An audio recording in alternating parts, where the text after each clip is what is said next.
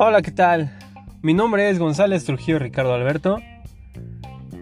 Orgulloso perteneciente a la Casa de Estudios Universidad Pedagógica Nacional Hidalgo. Para ser específicos, de la sede regional Ixmiquilpan. Y casi, casi interventor educativo. Porque ya séptimo semestre. Pero bueno, vamos a lo verdaderamente importante de este podcast. El tema es la interacción que existe entre las actividades y la comunicación en la infancia. Aquí dos conceptos fundamentales. ¿Qué es actividad y qué es comunicación? Recuerden que simplemente en este podcast procuramos... No procuro venir a enseñarte cosas. Para nada. Mi objetivo es que lo que yo hable, las 10.000 cosas que mencione, tú te cuestiones algo, lo investigues y lo conozcas. Y sobre todo lo interpretes a tu manera. Obviamente, que sea correcto, por así decirlo. Teniendo la, una mentalidad abierta a que cada cabeza es un mundo, por así decirlo. Y, y más allá de eso, considerando que muchas personas pueden variar dependiendo de su contexto. Pero si tú interpretas este conocimiento y lo adaptas a cualquier contexto, ya estás del otro lado. Pero bueno, ese es mi objetivo, solamente cuestionate cosas, por favor. Y bueno, ahora sí vamos a lo importante. ¿Qué es la actividad en, la infancia? Como ya sabemos, lo que menos queremos eh, aquí es que nos compliquemos la vida dándole vueltas a, un asunto muy sencillo, pensando en 10.000 palabras correctas y formales para entender algo y explicar. Nada. Eso no, no es es bueno decir, ok, es muy buenísimo el conocer muchísimas palabras, pero a la vez, ¿de qué te sirve conocer muchísimo si lo vas a si, si hay mucha gente también que no conoce esa gran cantidad de palabras? Entonces, ¿para qué? Al contrario, no hay nada mejor que lo complicado lo hagas sencillo. Si eres buenísimo haciendo eso, cualquier persona te va a entender y no va a haber cosa que no puedas sintetizar. Se puede mencionar que el término actividad es prácticamente todo aquello que llevamos a cabo que tenga un aspecto simbólico y representativo. ¿Sí? Ya sabemos, lenguaje corporal, oral, verbal, bueno, perdón, lenguaje corporal, oral y escrito. Entonces, cualquiera de esos actos son actividades. Y, siendo específicos en la infancia, sabemos que el niño, el infante, el párvulo, Llevará constantemente distintas actividades según su etapa de desarrollo humano. Sí.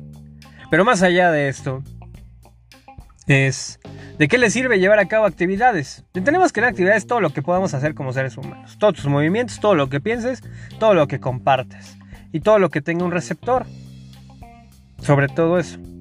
Depende aquí, o sea, el receptor es el que va a designar qué tipo de actividad se está llevando a cabo.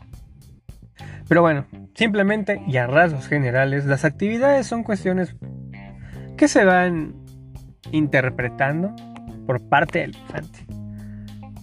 Tú, bueno, bien nos mencionaba Vygotsky, ¿no? Autor base, por así decirlo, en la educación. Eh, el, el infante simplemente va imitando todo aquello que observa que sucede a su alrededor. Tal cual en aspectos culturales y de costumbres. Esto viene desde lo cotidiano hasta una cultura que es de toda una nación, ¿no? Ejemplo de esto, bueno, Día de Muertos en México, ¿no? Como también puede ser comer tortillas todos los días, como, como mexicano, en tu casita, ¿sí? Como decir, bueno, me tengo que levantar temprano porque voy a trabajar, porque todos hacemos lo mismo, ¿sí? Es parte de una educación cotidiana. Entonces puede mencionarse qué es esto. La actividad de la infancia es esto. También tiene que ver con la experiencia que el niño va generando poco a poco. Él no sabe que es experiencia, claro está. Pero pues ya sabemos, ¿no? Sabemos que el niño va a experimentar algo cuando escuchas de fondo el grito de su mamá diciendo te deja ahí. Ok, sabes que ella sabe que le puede pasar algo al niño, pero el niño no lo sabe. Está por experimentar. Es parte de las actividades que llevará a cabo. Claro que tampoco se trata de dejar que el niño se lastime, ¿verdad? pero simplemente con cierta y constante vigilancia permitir que lleve a cabo actividades. ¿Por qué? Porque esto es lo que va desarrollando su motricidad, su experiencia, su conocimiento. Que claro está que hay un dicho muy bueno, ¿no? Que en este caso puede decirse que no aplica.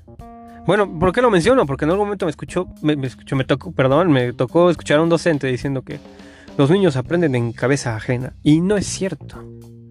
Los niños no aprenden en cabeza ajena. En este caso, por la etapa de desarrollo, puede decirse que los niños aprenden por sí mismos. Por lo que observan. Claro que aprenden lo que observan de los demás. Como mencionaba en otros, en otros pequeños podcasts, el niño simplemente aprende lo que tú le enseñas, lo que tú seas. Somos en realidad el, promedio de las cinco personas que nos rodean cotidianamente o con las que más hablamos. Entonces, si tú sabes que el niño es eso, que evidentemente el niño está acostumbrado a cierto contexto, pues obviamente él va a desarrollar ciertas capacidades que se, que se muestran en ese contexto. El lenguaje se va a desarrollar a partir de ahí, su motricidad, eh, digamos, el lenguaje escrito y oral. Obviamente eso va de la mano, pero la forma en que escriba va a ir en calidad a la atención que se le brinde y que se le impulse a su propio desarrollo, por así decirlo, ¿no? Entonces, bueno, aquí cerramos con el primer concepto. ¿Qué es actividad? Te recuerdo, yo no estoy aquí para explicarte algo como a mi manera, porque en realidad todo lo que te explico es a mi manera como yo lo comprendí. Que claro, eh, haciendo revisión en el texto, no me equivoco, depende de qué autor veas también, eso es muy importante. Pero aquí lo que más me interesa es que te genere una duda y que tú crees tu propio concepto a base de tu investigación. Eso es lo que más me interesa. ¿Sí? Porque si aquí estoy para algo es para generarte dudas como profesional de como futuro profesional de la educación o como profesional de la educación, sea cual sea el caso de quien me esté escuchando. Pero bueno, vamos al segundo concepto. La comunicación. Bueno, como tal ya se puede decir que con el primer concepto se tomó esto. ¿Qué es la comunicación? Bueno, es igual. Es compartir sensaciones propias, interpretaciones e interpretaciones propias con los demás. Esto es lo que nos distingue como seres humanos. Porque todos podemos tener cierto, podemos realizar cierto tipo de actividades que nos hagan ver similares. Pero aquí viene lo verdaderamente interesante. Lo que nos va a distinguir es la forma en que nos comunicamos. Eso es lo que de verdad hace una diferencia enorme. ¿Por qué? Porque yo no soy idéntico a alguno de mis hermanos, por ejemplo. A pesar de que los tres tuvimos la misma formación y, digo, en aspecto familiar, ¿no? Por ejemplo. Somos hermanos, hemos vivido juntos desde que nació cada quien, por así decirlo. Eh, yo soy el mayor y a lo mejor puedo decir que fueron un poco más estrictos conmigo con mi hermana, que es la que sí, igual fueron un poco más estrictos mis papás, pero no tanto como conmigo, con mi hermano ni se diga. Son estrictos de vez en cuando. a pesar de que tenemos, por así decirlo, una formación parecida porque nos educaban las mismas personas, no nos comunicamos igual ni hablamos igual, no tenemos nada de parecido, ni siquiera los gustos. Entonces es como, ¿por qué es que son hermanos pero no tienen muchas cosas en común? Bueno, porque la comunicación es lo que varía demasiado. Eso es a lo que voy.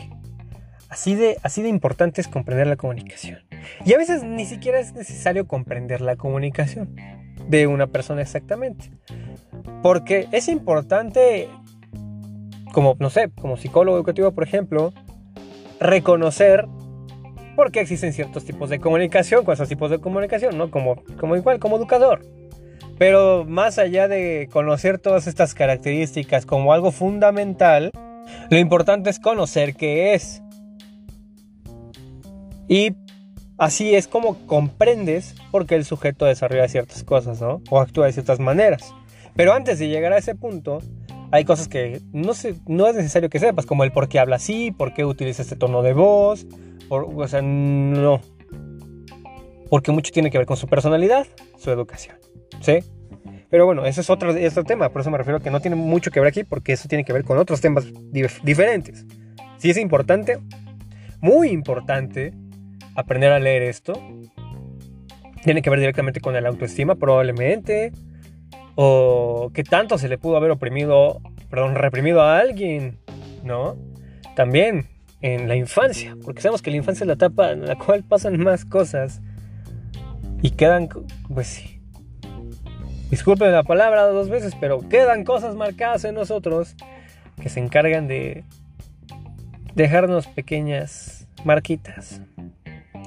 Y estas marquitas repercuten directamente en quienes somos hoy en día. Pero bueno, ese es otro tema. El punto es, ¿se comprende lo importante que es la comunicación? Las actividades simplemente es lo que vamos a hacer. Y la comunicación es cómo lo vamos a hacer. Espero que esa sea la... creo que considero que es la síntesis más adecuada pese a tantas palabras que he dicho. Que aunque parece que no llevan un orden y suenan un poquito raras, todo va conectado a lo mismo. La actividad es lo que tenemos que hacer y la comunicación cómo lo hacemos. Eso es todo. No sé qué hora del día escucharás esto. En la mañana, en la tarde o en la noche. Pero bueno, espero que tengas un buen día. Es ser temprano. Y si es en la noche, espero que hayas tenido un bonito día. Gracias por tu atención. Cuídate muchísimo.